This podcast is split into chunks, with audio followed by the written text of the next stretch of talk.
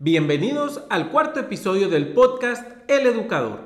En esta ocasión tendremos como invitado al doctor Roberto Reyes Rivera, facilitador de nuestra institución y experto en administración y planeación estratégica, quien además es uno de los principales articulistas del Educador.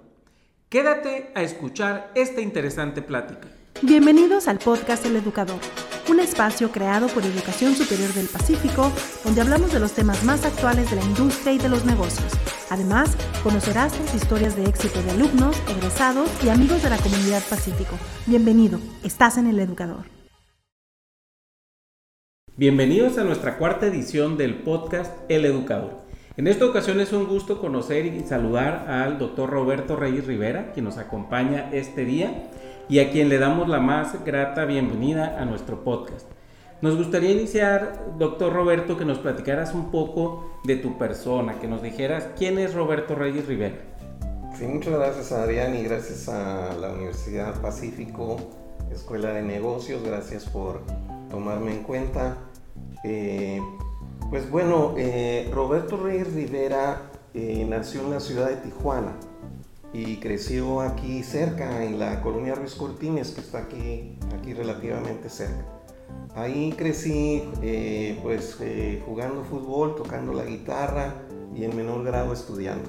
Muy bien. En menor grado estudiando. Exacto. Sí, en menor grado estudiando. Eh, también este, Roberto Reyes Rivera hizo la primaria en tres primarias. Ok. Eh, las razones eh, las voy a omitir. Ok. Eh, estuve primero en la escuela Abraham Castellanos, luego estuve en la, en la escuela Cuauhtémoc, que estaba ahí en la, en la línea anteriormente. Y eh, por último concluí mis estudios de primaria en el Colegio La Paz. Muy bien. Eh, posteriormente fui a, a estudiar a la Poli, a la Secundaria Federal de Aguacaliente, eh, conocida como la Poli. Sí. Yo era uno de esos niños que están ahí este, con, con, este, con un uniforme Un beige y una caqui, ¿no? corbata Sí, negra, sí, caqui, sí. Sí, ahí estaba, eh, este, ahí estudié la, la secundaria y eh, eh, un grupo de, de compañeros ahí animados por una maestra que teníamos, pues decidimos irnos a estudiar a Guadalajara, la preparatoria. Ah, muy bien. Ingresamos a la Universidad de Guadalajara, la universidad pública. Eh, hicimos ahí la preparatoria y luego ya nos dispersamos en diferentes carreras. Yo eh, seleccioné pues eh, la carrera de administración, Muy bien. Eh, principalmente porque desde muy pequeño me gustaba mucho organizar, ok. ¿verdad? No era el mejor en el fútbol, pero me gustaba organizar. Al equipo, a tus compañeros. Sí. Y no era el mejor tampoco para tocar la guitarra, pero me gustaba organizar ahí al grupo. Las tocadas, Sí. Entonces este, dije, bueno, creo que esa disposición que tengo para ello, eh, pues a lo mejor me puede ser útil para, para enfocarlo profesionalmente, ¿no? Claro. Así es que, este, pues ese, ese es Roberto Reyes Rivera, eh, básicamente un, un estudioso o un estudiante, mejor dicho, de la administración. eh, y digo estudiante porque todavía prevalece Claro. eh, en mí el, el- el estudiar eh, prácticamente todos los días y, y también este pues de una persona que ha procurado eh, mantenerse como facilitador, como profesor, como maestro. Exacto, y esta parte que ahorita nos dices como facilitador, ¿cómo te vinculas a la Escuela de Negocios del Pacífico? Que ahora estamos en la transición a ser universidad, pero ¿cómo fue que empezaste en este proyecto? Bueno, eh, yo me inicié con, eh, principalmente invitado por Julián León al equipo del Grupo Consultor Tijuana. Eh, nosotros trabajamos previo al Grupo Consultor Tijuana en un, eh, en un proyecto que es el Parque Industrial Internacional Tijuana, que alberga varias plantas maquiladoras que se encuentra localizado enfrente de la Universidad Autónoma de Baja California, el campus Tijuana. Ok, en la zona de Otay. Sí, en Otay, sí. Ahí, ahí trabajamos bajo eh, las órdenes de don Alejandro Arellano y, y, este, y trabajamos varios, entre ellos también eh, alguien que colaboró en este proyecto fue el doctor Carlos Rodríguez Rubio, que también es, facilitador. De la, facilitador de la Escuela de Negocios. Eh, y bueno, después de ahí, al pasar un poco de tiempo, Julián me invitó a, colaborar en el, en el, grupo Consultor Tijuana y, y creo que, que ahí, pues vamos a decir que aprendí eh, el estilo de, de, análisis y de concepción que traía Julián para permearlo eh, no solamente en la consultoría de empresas, sino también a la capacitación, en principio. ¿no? Excelente. Eh, ya después, cuando se formó la escuela de negocios, entonces me invitaron a los cursos, sobre todo de administración, eh, eh, y, es donde he estado participando. Excelente, no, pues muchísimas gracias, doctor. Y en, y en esta parte que nos platicas, ¿no? De tu vinculación con la escuela, pues también conocemos de tu experiencia en el tema, eh, pues de la administración, del servicio público, en la parte de la, de la implementación de los clústeres. Platícanos un poquito de, ahora sí, de tu trayectoria, este, personal, empresarial, académica, un poquito para quienes es la primera vez que te conocen o que tienen un contacto contigo. Sí, muchas gracias. Bueno, eh, principalmente eh, mi arribo a Tijuana fue en el, 74 y un compañero eh, que había egresado previo a, a su servidor, el licenciado Héctor Lizarra Gamador de Ensenada, él me invitó a, participar en un concurso que estaba haciendo Nacional Financiera para una representación de la pequeña y mediana empresa en el estado de Baja California, Baja California Sur y la zona parcial que era de la zona libre en, Sonora.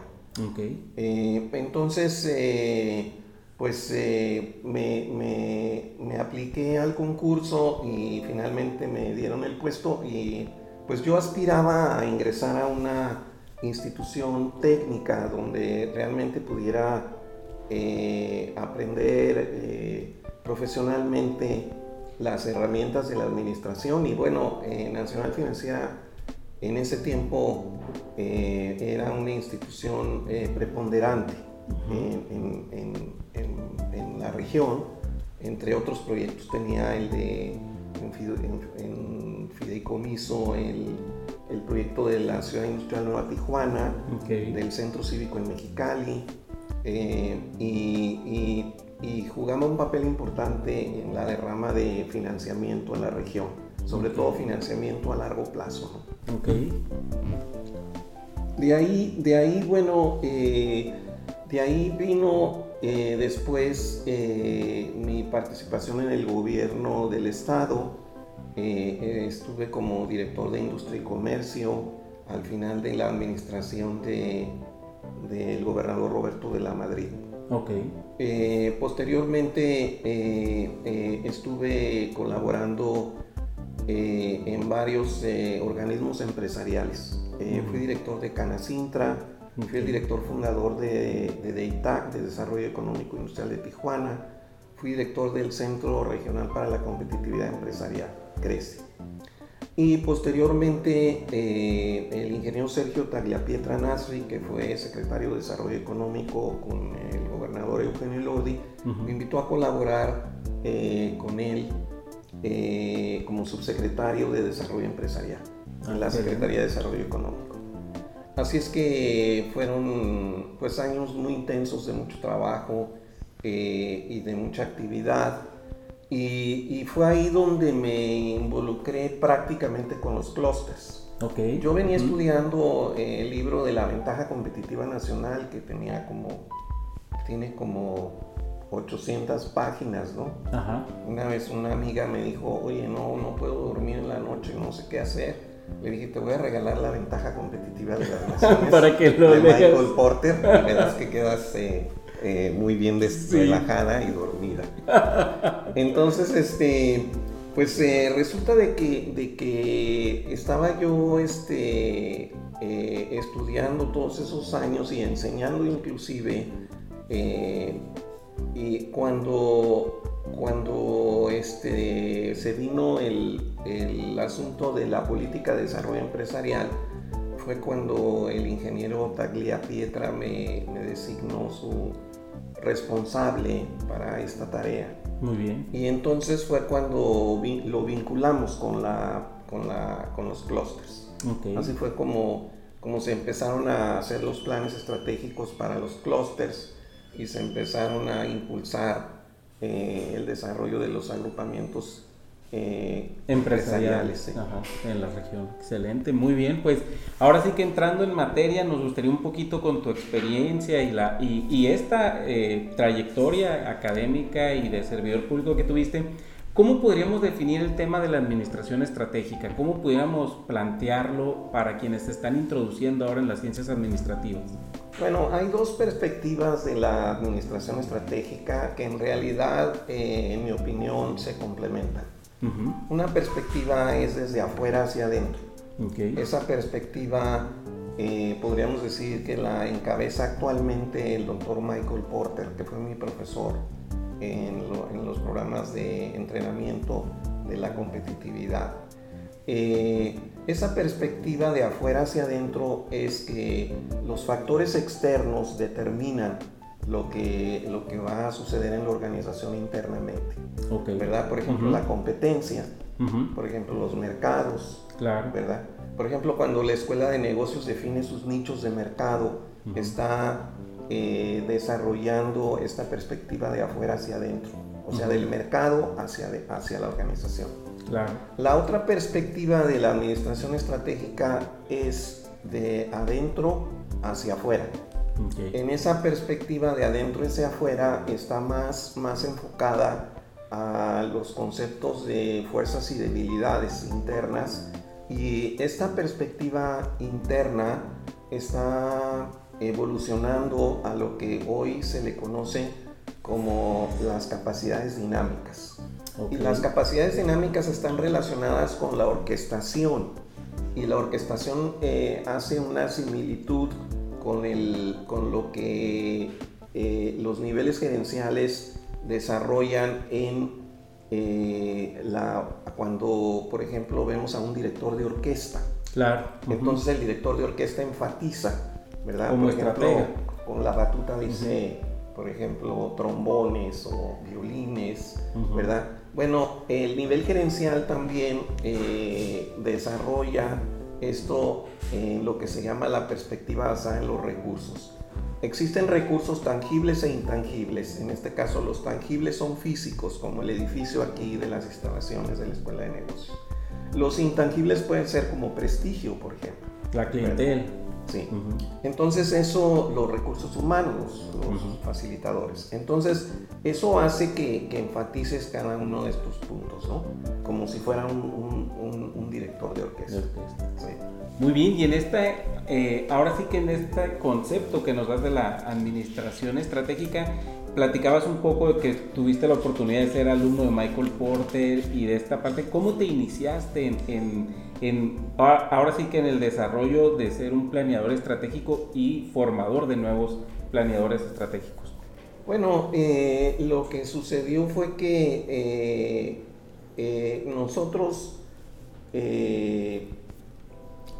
estuvimos en, el posgrado en, en, la Universidad Internacional, antes eh, United States International University, hoy se conoce como Alliance International University en San Diego. Okay. Eh, ahí, ahí fuimos compañeros, eh, el maestro José Jorge Ruiz Ordóñez y yo.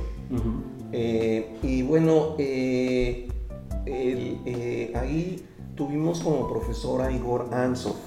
Igor Ansov es conocido como el padre de la, de la planeación estratégica y de la administración estratégica.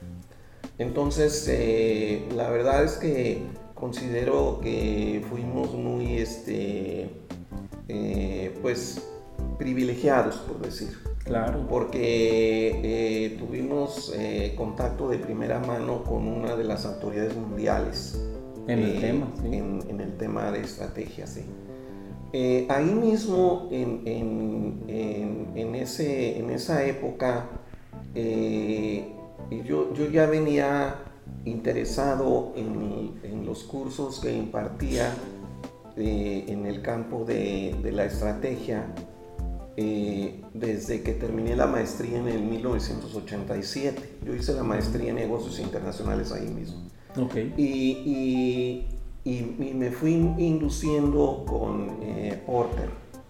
cuando, cuando ya habíamos avanzado en el proyecto de, de las... Cuando ya habíamos avanzado en el, proyecto de, los clústeres, eh, eh, el ingeniero Tagliapietra eh, y yo fuimos al Estado de México a recibir una distinción por parte del Tecnológico de Monterrey, Campus Estado de México, por la evolución que habían tenido los clústeres en la región y la forma en que, se les había impulsado. Y bueno, este, en esa ocasión yo hice una presentación ahí. Y en esa presentación estaba una, una persona que, que se llama Jonas Sua, que él era un, español que había sido eh, eh, director de, energía del País Vasco. Y él mm, escuchó mi presentación y me pidió que me quedara. Cuando me quedé, entonces que me esperara, porque nosotros ya, no, ya tenemos inclusive vuelos para regresar. Entonces él me, me, pidió que me, que me esperara y, y, me esperé y me invitó a formar parte de, de este proyecto de, de, el, el, Instituto de Estrategia y Competitividad que dirige Michael Porter en, Harvard. Y, ellos son los que ofrecen el taller que yo tomé eh, durante 10 años. Eh, este taller eh, fue en un programa que, que CETIS Universidad estuvo desarrollando y que tuvimos ahí este, esa vinculación y, este, ellos, CETIS todavía sigue en, en ese proyecto, yo ya, yo ya no estoy involucrado con, con ese proyecto. Ok, excelente, pero muy buena experiencia, ¿no? Y que te permitió pues tener contacto con, con pues, estas personalidades, ¿no? Que son los máximos exponentes o autores en el tema de la administración estratégica. Y continuando en esta parte que nos platicas, en tu experiencia y visión, ¿cómo pudieras hacernos un, pues una línea del tiempo de los últimos 45 años de la administración? ¿Cómo la visualizas en este andar que tú has ido caminando y cómo también lo ves hacia el futuro? Bueno, eh, podríamos decir que, hay una, una, vamos a dividirlo en tres etapas. Eh, la primera etapa es una etapa que, todavía no, alcanza eh, lo que hoy se conoce como la administración científica, ¿verdad? mucha gente se pregunta, bueno, para hacer las pirámides de Egipto, pues se necesitó administración. Claro, sí. ¿Verdad? para, hacer las pirámides de Teotihuacán, pues también se requirió administración. Eh, entonces, eh, eh, todos esos esfuerzos que se hicieron previamente, en realidad se consolidaron cuando vino la revolución industrial. Y ahí, a partir de ahí, es donde se formalizan más los estudios de la administración. Con los autores de Fayol y Taylor, ¿no? que fueron los principales. En México estaba Reyes Ponce, por ejemplo, y, estaban otros autores eh, mexicanos. Y de esa forma fue evolucionando la administración, vamos a llamarla en una segunda etapa. Ok. Eh, luego vino una etapa en donde la administración escalonó hacia arriba y mutó a lo que hoy se conoce como la administración estratégica. Esto, esto obedeció más que todo a los niveles de complejidad que se empezaron a dar. Eh, la competencia se empezó a agudizar. La globalización. La globalización. Eh, y vinieron eh, fenómenos que volvieron más complejo el entorno de las pequeñas y medianas empresas y de las grandes empresas. Entonces esto implicó que muchos estudiosos de la administración empezaran a tomar en cuenta todos esos elementos y los enmarcaran en el campo que hoy se conoce como la administración estratégica. Excelente. Y en, y en, esta parte, ¿cómo has visto las empresas? ¿Han aceptado este concepto de la administración estratégica? ¿Crees que están dando el paso de su organización, su control, su dirección, llevarlo a los niveles que hoy se requiere de administración estratégica? Pues eh, yo creo que gradualmente ha venido eh, evolucionando. Eh, por ejemplo, si lo vemos aquí en la región, pues ya hay una generación que tiene una preparación más avanzada, ¿verdad? algunos jóvenes que pertenecen a familias, por ejemplo, que tienen negocios, eh, han hecho programas de posgrado, que generalmente todos los programas de posgrado tienen como un eje principal la, administración estratégica, ¿verdad? Eh, luego ellos van a las empresas, eh, también hay muchas personas que están trabajando y toman posgrados, como por ejemplo el perfil de las personas que estudian en la escuela de negocios, y eso eh, enfoca también a que esas personas eh, lleven esos conocimientos a las organizaciones, eh, ya sea hospitales, lleven esos conocimientos a las empresas en general. Entonces, o, inclusive en, en, organizaciones no lucrativas. Entonces, todo eso está en evolución constante y gradual, ¿verdad? No es algo que se va a dar o que, se ha dado de, un día para otro.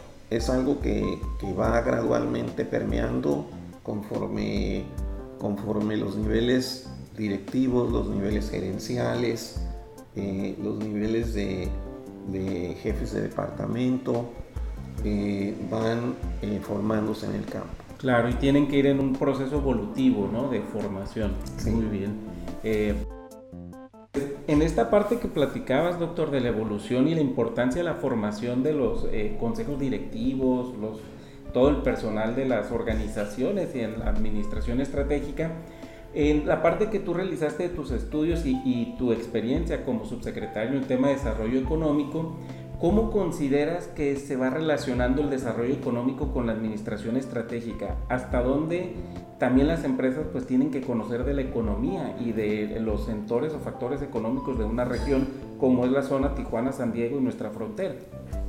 Sí, bueno, eh, mi, punto de vista es que eh, el desarrollo económico eh, es un es un elemento relevante eh, en la formación tanto de emprendedores, empresarios y ejecutivos en general de las organizaciones. Eh, esto porque, porque el campo del desarrollo económico está eh, articulado y ligado al campo de, la empresa. Cada vez en el, en el campo del desarrollo económico cada vez se le da mayor importancia a la empresa.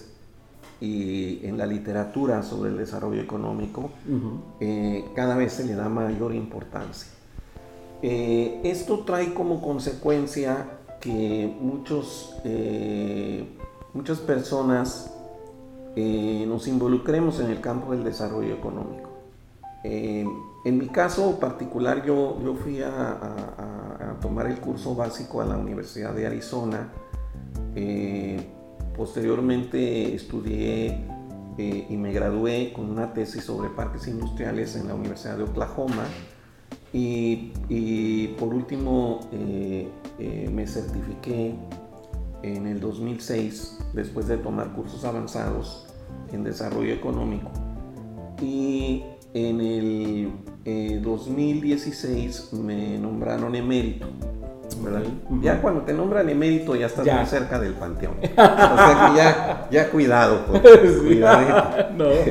ya este, ya, ya estás muy cerca del panteón. Pero bueno, yo dije, bueno, si se trata de, de escalar, pues adelante. Lo acepto, dice.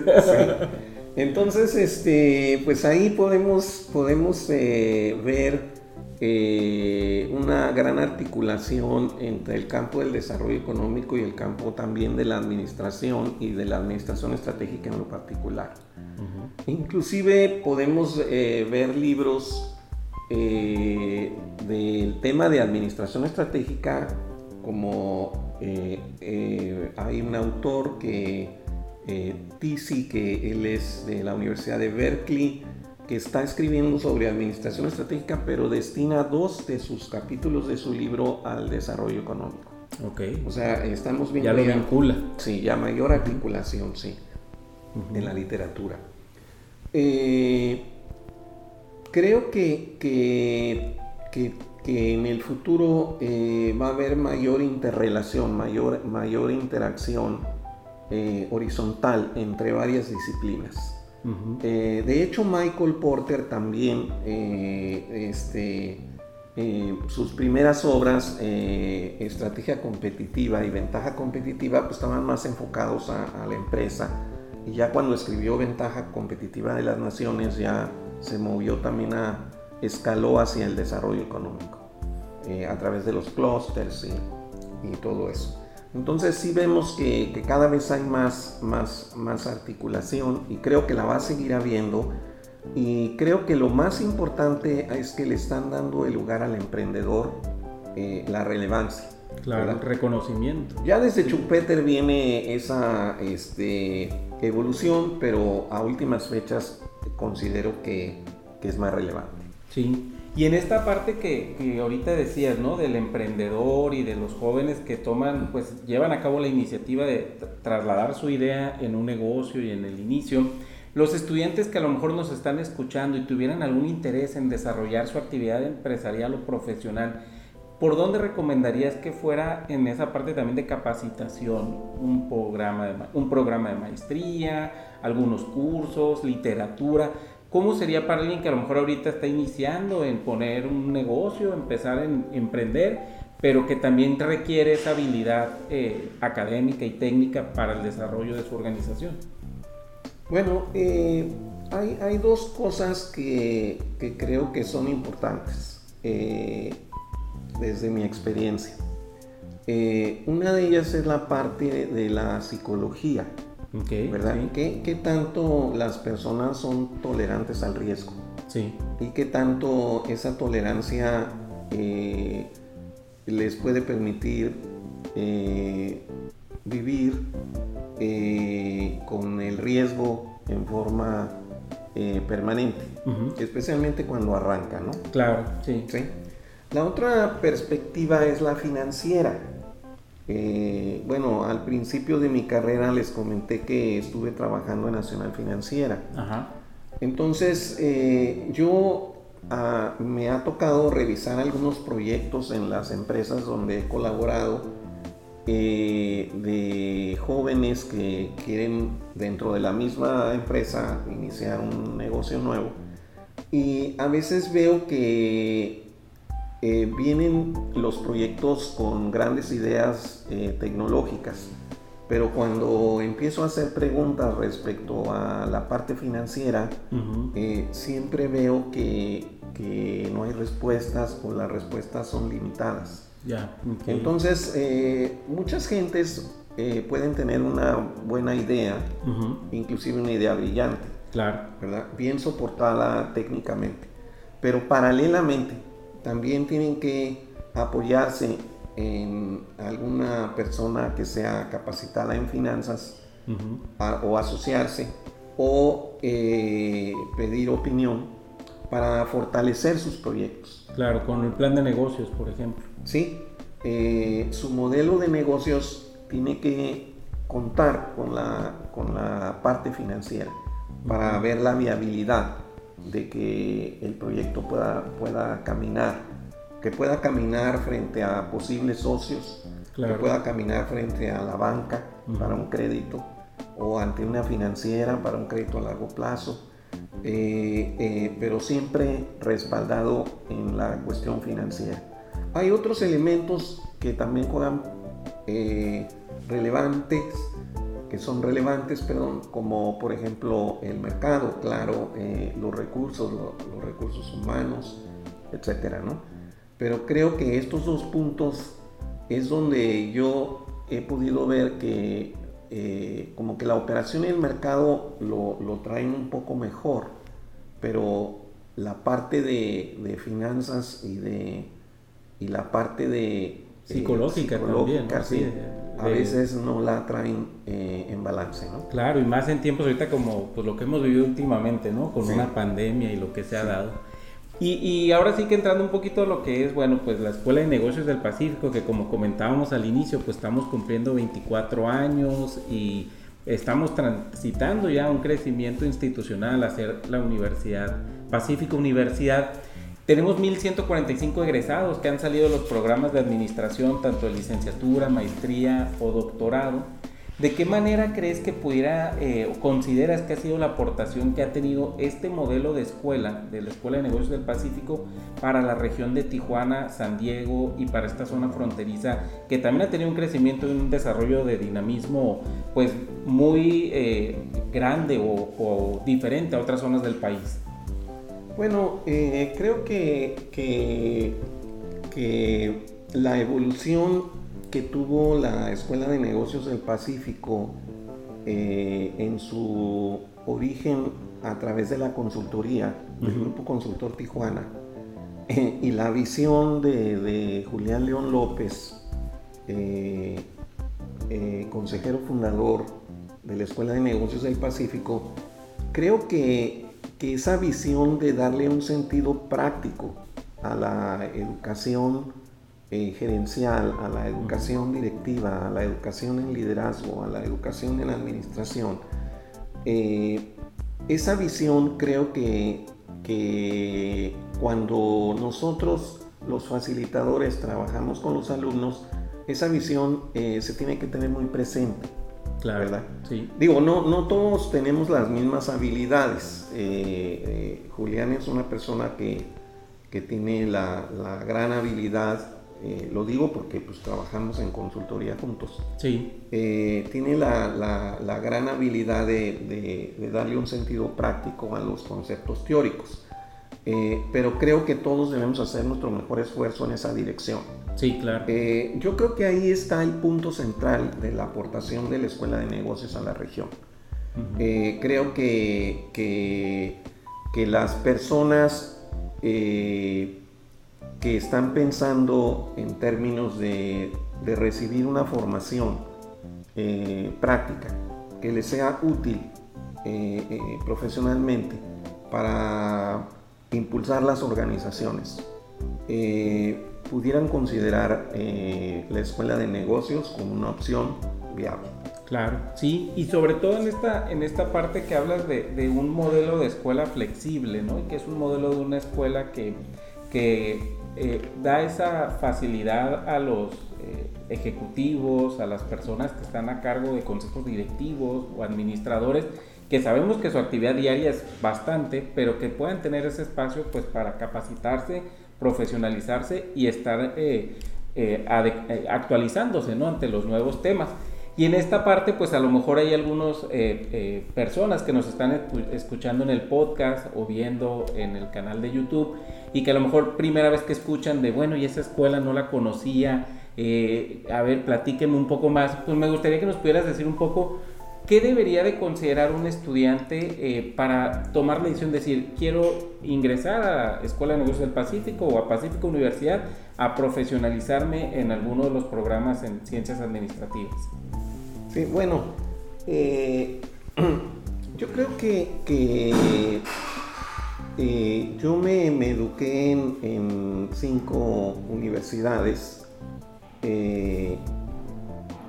Eh, y también este, eh, he enseñado en cinco universidades. Y todas las universidades son diferentes. Todas tienen eh, características diferentes, ¿verdad? todas obedecen a condiciones diferentes. Sí. Por ejemplo, eh, yo estudié originalmente en la Universidad de Guadalajara, una universidad que en aquella época era una de las universidades más grandes de México. Sí. Y creo que todavía lo sigue siendo. Sigue siendo, sí. Eh, la Universidad del Estado. la Universidad de Guadalajara, la pública. Eh, era una universidad muy grande, había... Yo no me perdía ninguna conferencia. O sea que si había conferencia en filosofía y letras, iba... Participaba, sí. iba, si había conferencia en economía, iba a economía, ¿verdad? Eh, bueno, eh, esas universidades grandes tienen sus ventajas, claro. ¿verdad? Eh, tiene ventajas porque ofrecen exposiciones de pintura, de escultura, uno puede cultivarse en diferentes campos, claro, ¿verdad? Pero, eh, por ejemplo, en alguna ocasión me inscribí en la Universidad de Texas en El Paso. Okay. tomé unos cursos ahí de economía, moneda y banca y matemáticas. Bueno, la clase de matemáticas era un auditorio. Eh, éramos como, pues no sé, 200 personas. El profesor estaba al fondo con un pizarrón eh, enseñando, ¿no? Yo veía que unas maestras que estaban ahí, todos éramos de posgrado, yo veía que unas maestras que estaban ahí al frente, pues siempre estaban este, tomando notas y todo. Entonces me acerqué con ellas, ¿no? Y les dije, oigan, pues yo veo que ustedes se sientan enfrente, este, están muy atentas aquí con el maestro, este, ¿por qué no me invitan a estudiar con ustedes? Y, este, y me dijeron, no entendemos nada. Entonces, este, entonces lo que estoy tratando de explicar es que cuando las las clases se ofrecen en auditorios muy grandes, ¿no? Magistrales. Sí. Eh, pues a veces es difícil para las personas que somos normales, ¿no? Sí. Hay unos que son muy inteligentes y pues sí pueden captar todo eso. Claro. Eh, muy rápido y todo, pero, pero los que necesitamos entender bien y preguntar y... Interactuar. Consultar, sí. Pues a veces es un poco difícil, ¿no?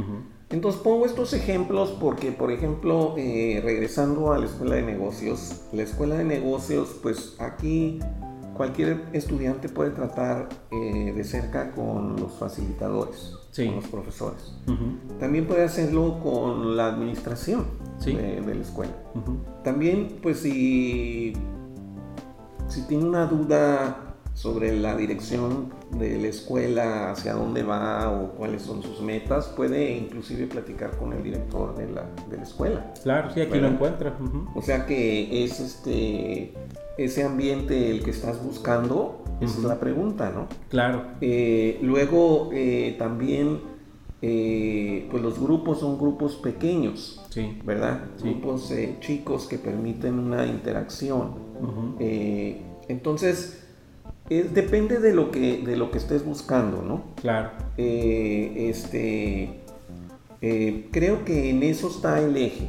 Eh, si tú ves que, que, estás buscando tres, cuatro elementos que están en la escuela de negocios, pues entonces es, hay que optimizar dando el paso de ingresar. Claro, ¿verdad? este, pero si estás buscando otro tipo de, institución, bueno, pues hay otras opciones, ¿no? Sí, claro, como bien comentas en base a la experiencia de lo que quieres encontrar. Sí.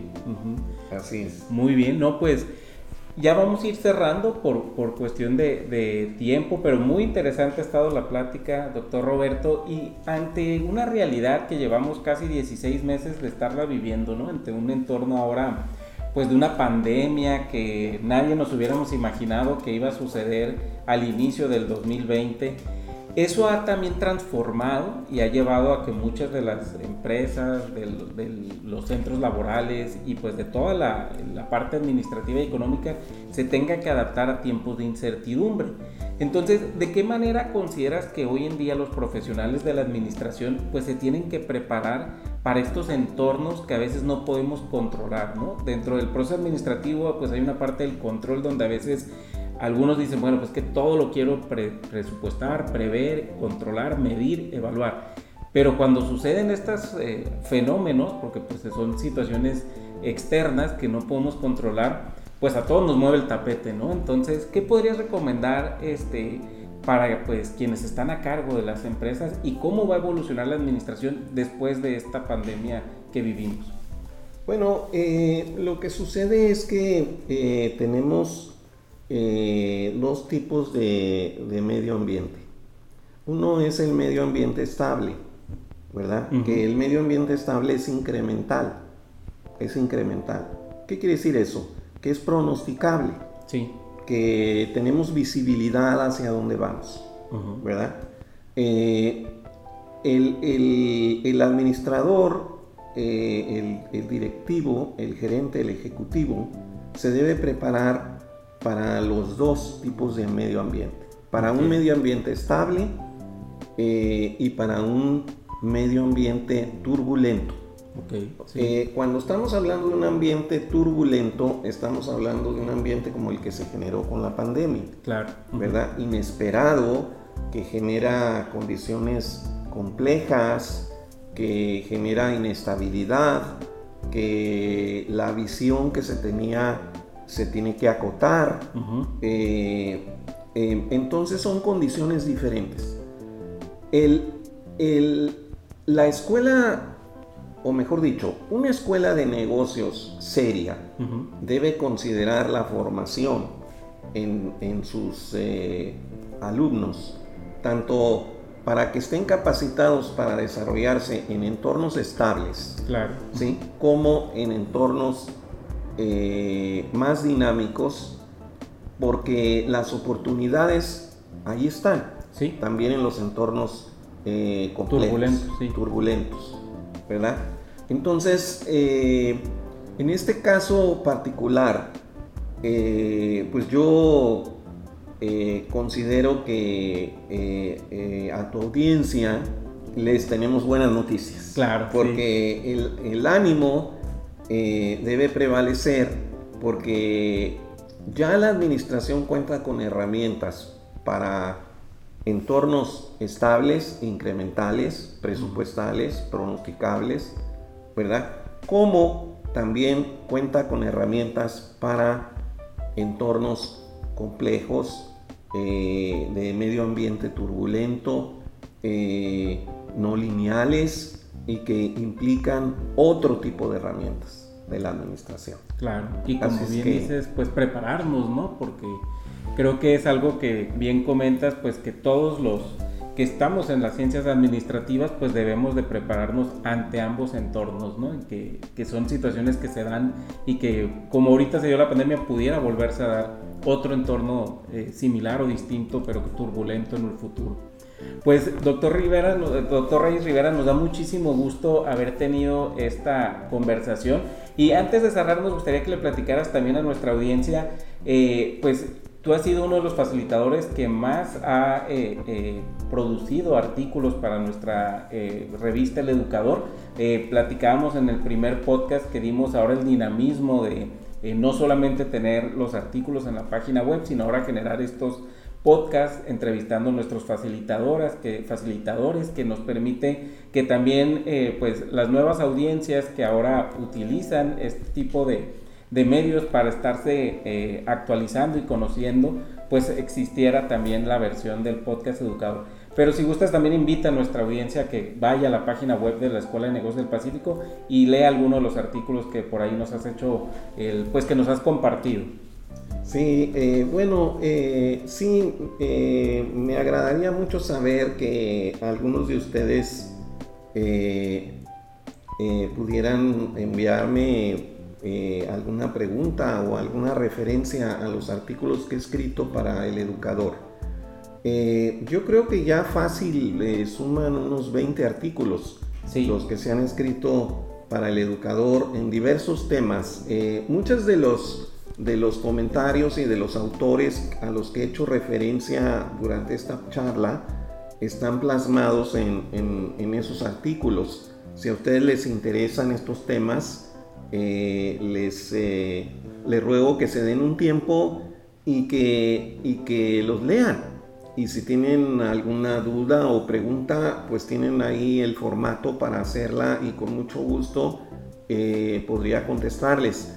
Eh, creo que El Educador eh, es una publicación que va tomando fuerza en función de, del número de personas que lean eh, los artículos que se publican y de las preguntas que hagan. Entonces, ánimo, anímense y, y pregunten, estoy para servirles. Pues así es, como nos dice el doctor Roberto, esperemos recibir algunas de las preguntas de, nuestros, de nuestra audiencia y que también esta entrevista pues haya sido de su interés. Y con esto pues cerramos nuestra cuarta entrevista del podcast El Educador y esperamos estén pendientes de la siguiente entrevista. Muchísimas gracias, doctor Roberto. No, gracias a, a ustedes y hace un rato quise tomar agua con la careta puesta. es parte de la nueva normalidad. Muchas gracias.